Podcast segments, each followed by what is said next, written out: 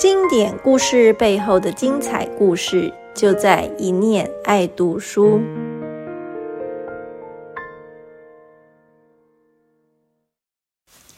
嗨，大家好，我是一念出版的小瓜。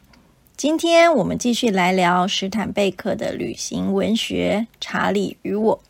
上周我们聊到《查理与我》里面有温馨逗趣的人狗情谊，和所有旅人都会心有戚戚焉的旅行大小事。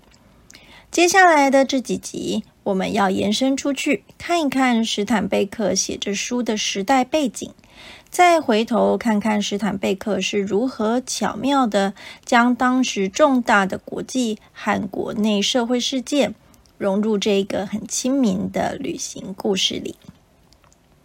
先从国际政治局势开始说起。书是一九六二年出版的，这个时期的关键字就是冷战。一九四五年，二次世界大战打完了，但是美国与苏联的猜忌和不信任慢慢浮上台面。苏联认为。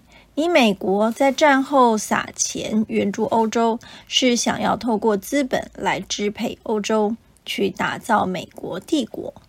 但是美国也认为说，你苏联在东欧部署军队，扶植傀儡共产党政权，不尊重民主自由的精神。两边各有立场，就开始了我们大家熟悉的冷战时期。于是，世界分成了两大阵营：一边是以美国为首的资本主义阵营，一边是以苏联为首的共产主义阵营。两边都积极的在世界各地拓展自己的版图，在联合国的会议上也常常有言辞上的交锋。史坦贝克在书里就描述一九六零年十月。十二日发生的那个很有名的赫鲁雪夫敲鞋事件。那天，史坦贝克人在东北部新英格兰地区，跟某个小农场主人在夜里喝咖啡、小酌聊天，就聊到当天纽约正在举办的联合国大会。菲律宾代表在大会上批评苏联干涉东欧政治。苏联总书记赫鲁雪夫听了不高兴，就当众脱下鞋子敲桌抗议。史坦贝克和这农场主啊，开始放起乐色话啦。哎呀，应该要给他一只锤子，他就不用拖鞋啦。另一个人赶紧说：“对对对，最好锤子还做成鞋子造型。”像这样的叙述啊，就会让一个冷冰冰的历史事件变得很鲜明、很亲切。就像我们在评论政治时会出说出来的那种揶揄的话。冷战虽然是国际上的事情，但它对美国国内也产生了实质的影响。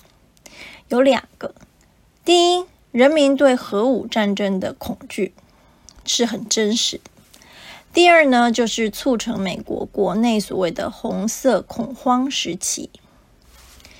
先讲战争恐惧这部分。我们一想到冷战，应该就会直觉想到军备竞赛。军备竞赛就是一定要拥有比别人更强大、更有破坏力的武器，才能够去吓阻对方发动攻击。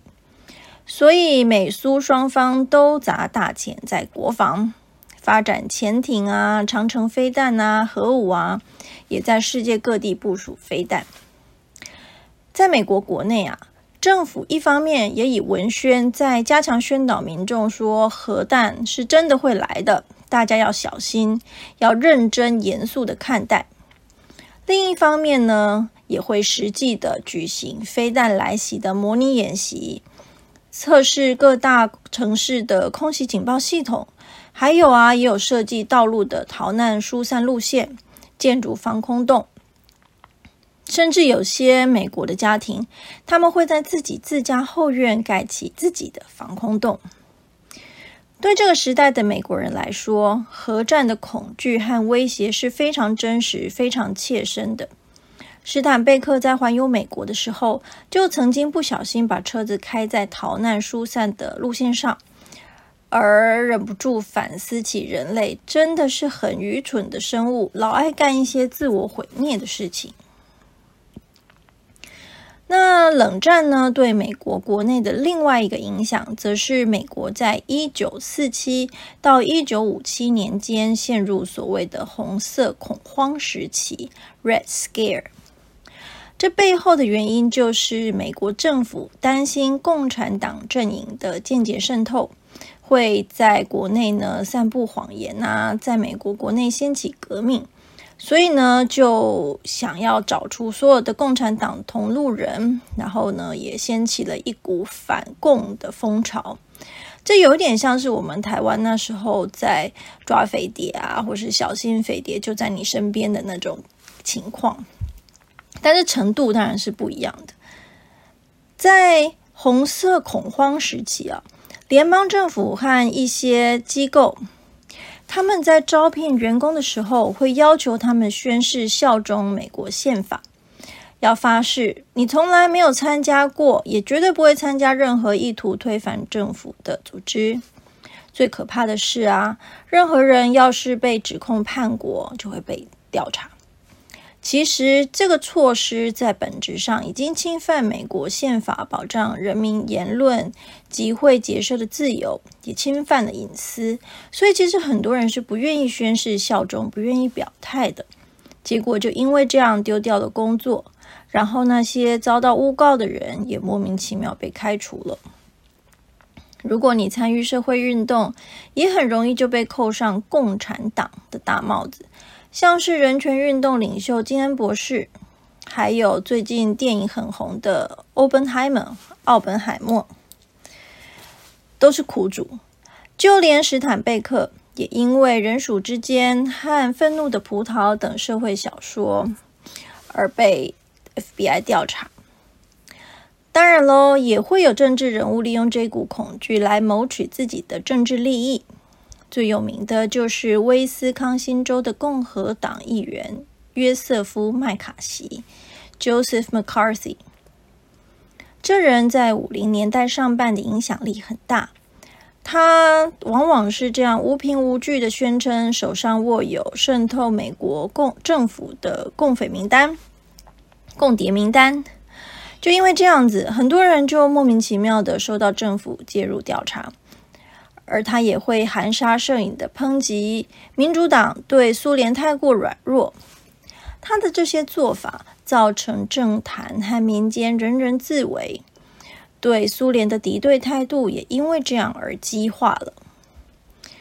幸好后来他因为真的做的太过分了，在一九五四年时众叛亲离，但是已经造成很多的伤害了。现在我们了解了美苏的敌对态度和人民对共产党这个帽子的敏感神经，再回头来看看史坦贝克的《查理与我》，会觉得很有意思。像是史坦贝克跟家人为了政治吵起来，家人就拿“你共产党了”来骂他；或者读到史坦贝克他在旅行时，其实那时候是正在准备举行总统大选的。但是整体的社会气氛却是必谈政治，这很微妙吧？而我觉得最有趣的一段是，史坦贝克在明尼苏达州跟一个商店老板聊天，老板就半开玩笑的说：“哎呀，大家生活上遇到什么不高兴的事，像是跟老婆吵架呀，家里的母鸡生病啊，通通都是俄罗斯人的错。”这不就很像以前全民大闷锅里面动不动就说这一切东西阿公来阴谋啦。所以说啊，古今中外人性真的是共通的。好啦，这集我们就先说到这里，下一集我们来认识认识五零六零年代美国社会文化。下集见喽，拜拜。